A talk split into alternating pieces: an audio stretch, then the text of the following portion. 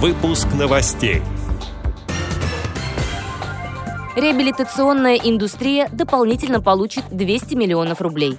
На Ставрополье для людей с инвалидностью открылся сервис юридических консультаций. Председатель Костромского отделения ВОЗ получил памятную медаль президента России. Далее об этом подробнее в студии Ярославна Буслакова. Здравствуйте!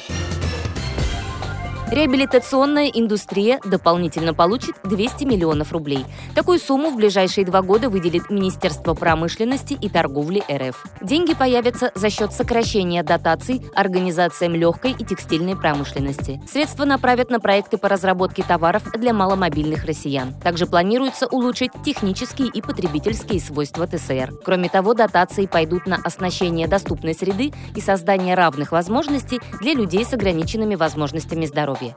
При этом Минпромторг потребовал привлечь к работе граждан с инвалидностью, передает информационный портал «Реабилитационная индустрия России».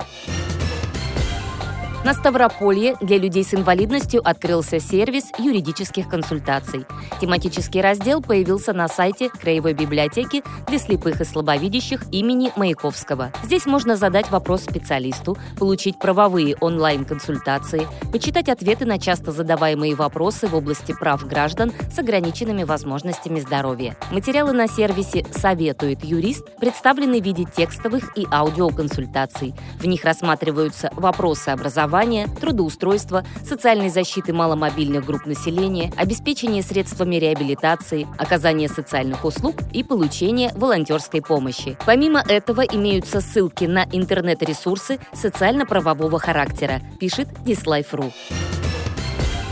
Председатель Костромского отделения ВОЗ Дмитрий Андреев получил памятную медаль президента России. Награда вручена по итогам всероссийской акции «Мы вместе». Подробнее о проекте «Радио ВОЗ» рассказал обладатель медали. Эта акция проходила э, в рамках взаимодействия с региональным отделением Общероссийского народного фронта и в наиболее острый период – пандемии, когда вот был особенный режим ограничений, мы вместе с региональным отделением Общероссийского народного фронта, ну и, кстати говоря, с другими организациями э, занимались э, такой важной деятельностью, как обеспечение наших членов ВОЗ э, разными продуктовыми наборами, средствами защиты.